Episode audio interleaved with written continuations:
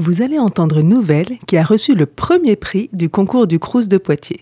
Dans le cadre de la nuit de la lecture, Radio Pulsar vous propose d'écouter cette histoire à 10h et 15h, ou bien quand vous le souhaitez, sur radio-pulsar.org. Voici Le prix du rêve de Maxime Baudin, interprété par Daniel Tisserand. Le prix du rêve.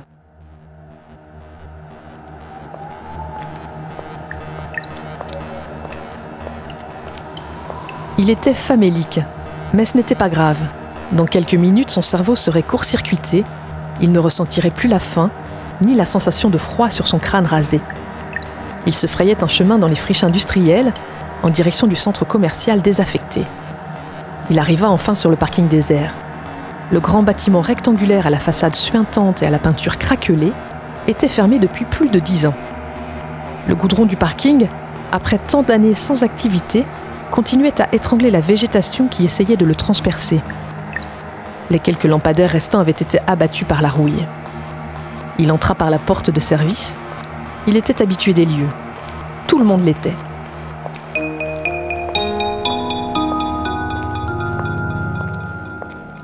Il traversa le hall de la galerie marchande en jetant un coup d'œil au magasin. Rien n'avait bougé. Les rayons étaient vides. Les mannequins dénudés gardaient leur sourire, même ceux qui étaient démembrés. Il n'y avait plus de vitrines. Les quelques bris de verre sur le sol, que le temps n'avait pas fait disparaître, semblables à une mosaïque de diamants, reflétaient le peu de lumière qui se frayait un chemin à travers les cicatrices du plafond. Les murs étaient tagués lorsqu'ils n'étaient pas noirs de suie. Le seul semblant de vie dans ce dédale était la lumière écarlate que vomissait au loin le dernier magasin au fond du hall. Il avançait en évitant les lianes de câbles électriques ainsi que les gemmes de verre sur le carrelage jauni, se dirigeant vers cette antre qui avait l'air de donner sur le pandémonium. Les néons de l'enseigne ne s'allumaient plus depuis longtemps, mais on pouvait encore deviner l'inscription Salle d'arcade. La façade sans relief n'était qu'une grande ouverture écrasée par son linteau, pareil à la gueule d'un monstre dépourvu de visage. Cette bouche laissait apparaître une foule de corps sans vie, entourés d'un halo carminé, debout, les bras ballants, tête baissée, et reliés par des câbles sortant de leurs narines à des cubes de métal.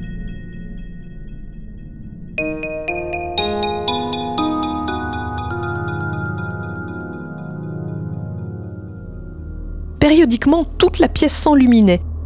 Une lumière vermillon était émise par la plus grosse machine au centre de la pièce. On ne la distinguait pas, masquée par la foule, mais son halo embrasait le plafond. Telle une pieuvre métallique, l'énorme unité centrale était reliée aux cubes qui diffusaient la coruscation à leur tour. Enfin, le signal passait dans les tubes branchés à ceux-ci, qui transmettaient la flamme jusque dans les narines de ce qui ne ressemblait plus vraiment à des humains. Deux boules de feu s'illuminaient alors dans leur front, comme des yeux méphistophéliques dirigés vers le sol. La boucle se répétait dans un calme religieux, l'onde se propageait de la bête au centre de la pièce jusque dans leur cerveau. Certains étaient branchés depuis des heures, d'autres étaient recouverts de poussière. Les moins chanceux étaient en mort cérébrale, couchés sur le sol, dans leur sang séché depuis longtemps. Il pénétra dans la salle. Le plafond était encore plus écrasé qu'il n'en avait l'air de l'extérieur. Le sol était recouvert d'une moquette grisâtre, éventrée par le temps et jonché de corps en décomposition. Il trouva une machine libre et attrapa les deux pics de métal rouillés de la broche de connexion. Les pointes étaient recouvertes du sang séché du dernier rêveur. Il hésita brièvement, mais se rappela le goût sucré de son rêve de la veille. Il s'enfonça alors les deux objets effilés dans les narines jusqu'à ressentir les pointes gelées dans son front. Tout son visage se crispa, son regard s'éteignit, alors ses pupilles s'élargirent pour recouvrir la totalité de ses yeux. Ses mains et ses jambes tremblèrent, puis ces dernières se fixèrent mécaniquement dans le sol comme des poteaux électriques. Voilà, il était branché. Il ne le ressentait pas, mais sa tête s'était baissée vers le sol et un filet de bave coulait au coin de sa lèvre inférieure. Arrivait maintenant le moment qu'il redoutait le plus. Si son cerveau n'était pas compatible, celui-ci cesserait de fonctionner à la suite d'une surcharge. Les lignes blanches de code défilèrent sur ses yeux ténébreux, comme esquissées sur un écran cathodique. Une odeur de butane emplit alors ses narines. Ses poumons se comprimèrent puis les milliards de terminaisons nerveuses de sa peau furent court-circuités. La machine prenait le contrôle de l'ensemble de ses sens les uns après les autres. Son corps demeurait dans cette salle sombre et pestilentielle, mais son esprit n'y était plus.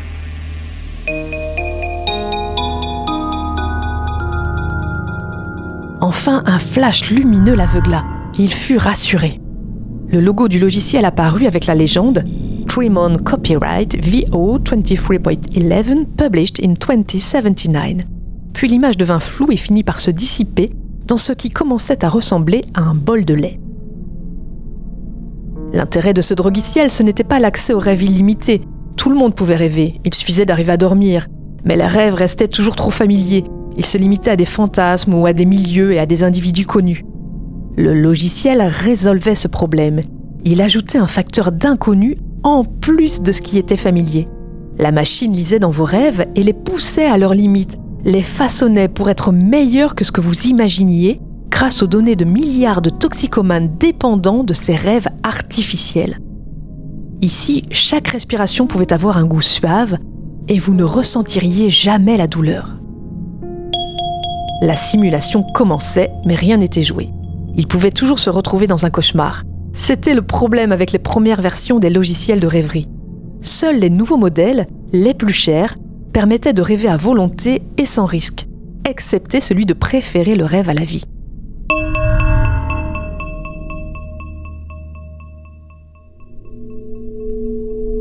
Quelque chose de couleur chair au fond du bol de lait se mue comme un poisson.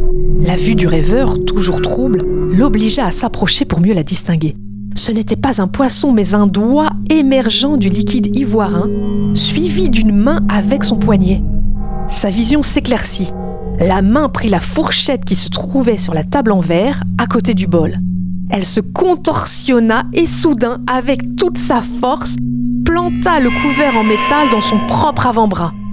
La puissance de l'impact fit gicler du sang sur la table en verre. Le liquide pourpre se déversait du poignet et se mélangeait dans le lait. La violence de l'action l'avait déstabilisé. Il tomba de la chaise sur laquelle il était assis, sans qu'il ne s'en soit aperçu auparavant, et se retrouva dans une flaque de mercure. Le métal liquide s'étalait sur son costume noir, pareil à de la lave en fusion. Il comprit alors qu'il n'était pas tombé. La chaise en métal avait tout simplement fondu. Il tenta de prendre dans ses mains le liquide métallique qui se divisait, mais lorsqu'il ouvrit sa main, celle-ci était remplie de neige.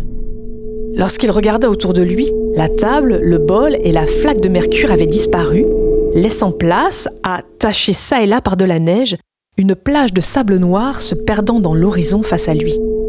Le soleil était lilial, et ici il aurait pu le regarder aussi longtemps qu'il le souhaitait. La symphonie des vagues parut enfin à ses oreilles. À sa droite s'étendait la mer bleue électrique, poussant inlassablement sa dentelle sur l'étendue de cendres. À sa gauche, parallèle à la plage, une chaîne de montagnes sur laquelle la végétation avait été tricotée et laissait par endroits entrevoir des formations volcaniques. Les sommets disparaissaient dans la brume, et ce n'est qu'en regardant les nuages qu'il comprit qu'il était dans une erreur du système. Ils étaient sombres et des lignes blanches de code défilaient dessus. Il aurait dû le comprendre plus tôt, l'odeur de butane n'avait pas quitté son nez depuis l'affichage du logo. Ce rêve n'avait rien de comparable avec ceux vécus habituellement aucune trace de son père sur cette plage sans fin qui lui était inconnue.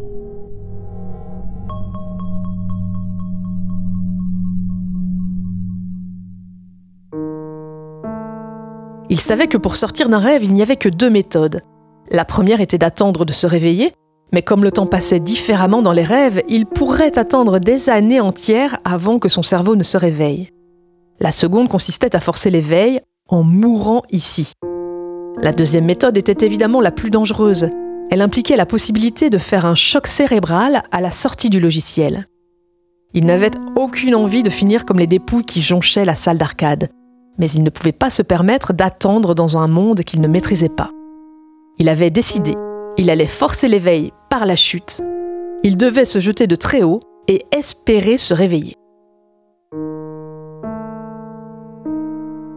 Une baleine sortit des végétations fixées sur la cordillère. Elle nageait dans le ciel avec aisance. Il devait se dépêcher de sortir de ce songe. Il se retourna et courut pour se jeter dans la mer. Il ferma les yeux avant l'impact. Son torse se fracassa sur l'eau salée, telle une vitre qui se brise. Lorsqu'il ouvrit les yeux, il était debout. L'eau lui arrivait aux chevilles. Le sol était translucide. Il distinguait la baleine nageant au loin sous ses pieds. Il leva la tête vers le ciel. Les nuages étaient toujours aussi sombres et les écritures opalescentes continuaient à défiler sur ces écrans nébuleux. Il commença à pleuvoir. La pluie ambrée et opaque, pareille à de l'or liquide, coulait sur son visage. Il ferma les yeux.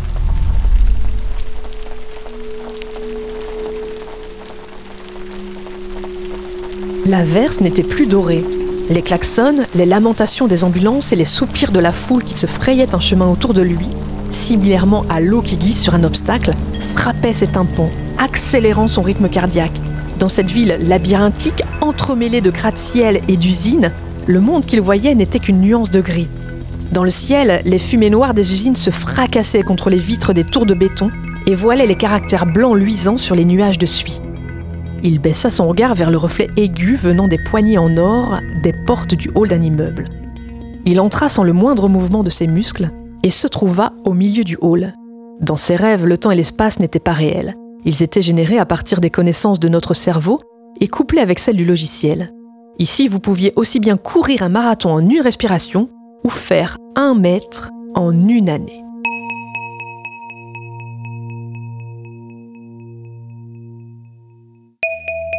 Aussitôt, une réceptionniste l'interpella. Il la regarda brièvement, puis elle détourna son regard pour se concentrer sur son objectif se jeter du haut de l'immeuble. Instantanément, il monta les centaines d'étages de la tour de métal et se retrouva sur le toit. Il allait sauter, mais il fut surpris par la vision des vapeurs sombres des usines. Ce n'était pas de la fumée, mais des bancs de poissons. Ils étaient noirs et recouverts des inscriptions numériques incandescentes qui semblaient couler comme un vernis sur leurs écailles. Chacun de leurs mouvements était coordonné. Ils formaient des essaims qui se dirigeaient vers le ciel ténébreux, tel un écran de télévision qui affichait par endroits du bruit blanc. Vu du toit, la ville s'apparentait à une fourmilière de béton sans fin. Il prit son élan pour se jeter et ferma les yeux. Il sentait le vent lui griffer le visage. Puis, plus rien. Il ouvrit ses yeux et vit qu'il ne tombait pas. Il remontait. Il était attiré par le ciel entièrement recouvert par les nuées de poissons numériques. Les caractères blancs qui coulaient sur leurs écailles créaient un ciel étoilé. Enfin, sa chute le fit plonger dans cette masse sombre et liquide.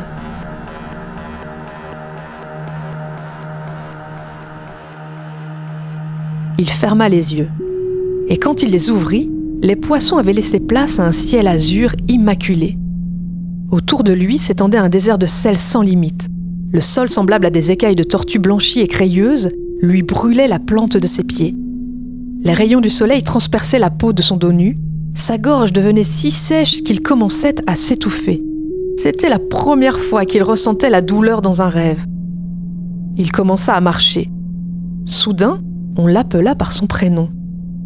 Au milieu de cette toile sans fin, devant lui, se trouvait la réceptionniste.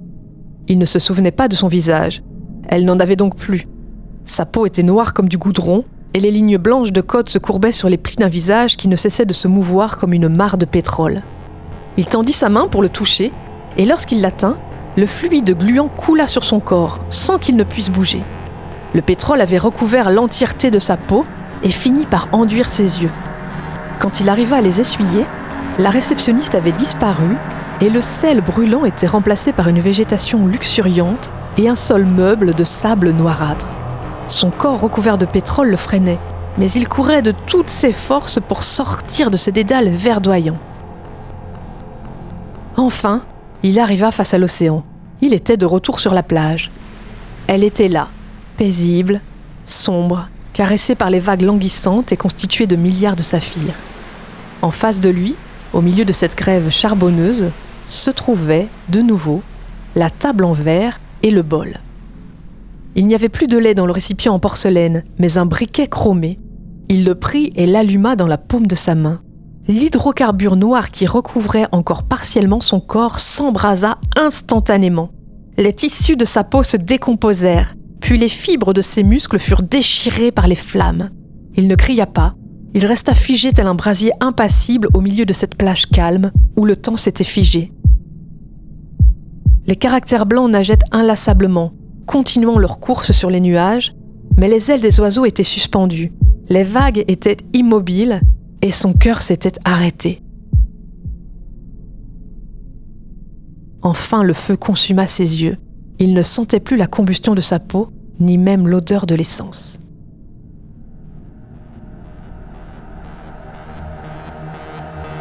Il était réveillé. Les pics métalliques dans son nez tombèrent d'eux-mêmes, entraînant dans leur chute quelques gouttes de sang. Il reprit ses esprits. La salle était pleine d'une foule d'inconnus branchés par le nez à leurs rêves, tête baissée, telles des larmes coulant sous leurs paupières translucides, les lignes blanches poursuivaient inlassablement leur descente. Il sortit de la salle. Rien n'avait bougé dans le centre commercial. Aucun bruit n'avait perturbé cette ruine depuis des années. Instantanément, sans y penser, il se retrouva sur le parking. Il faisait nuit et les étoiles dans le ciel brillaient comme des sardines argentées.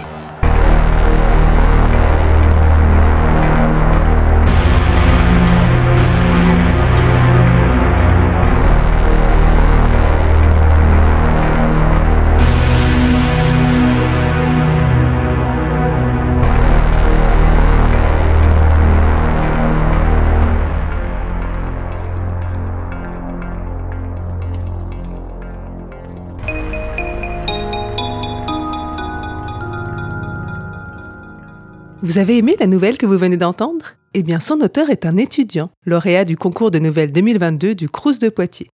Vous étudiez et vous écrivez à vos heures perdues, alors tentez votre chance. Cette année, la thématique est Métamorphose. Si votre nouvelle est retenue au concours national, vous pourrez remporter jusqu'à 2000 euros et la publication dans un recueil. Vous avez jusqu'au 19 mars pour déposer votre candidature sur messervices.étudiant.gouv.fr.